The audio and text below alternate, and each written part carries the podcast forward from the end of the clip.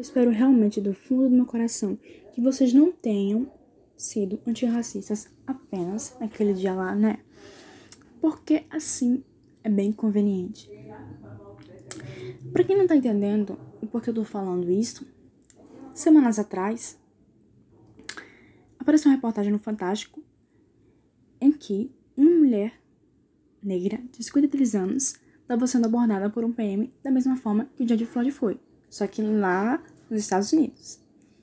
As diferenças básicas foi que ela conseguiu sobreviver, ficou com a perna e com o braço fraturado, teve que passar por sérias cirurgias e que o caso não repercutiu tanto na mídia.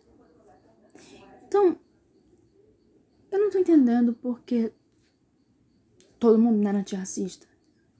Então cadê? Cadê os antirracistas do Twitter, no Instagram, na internet?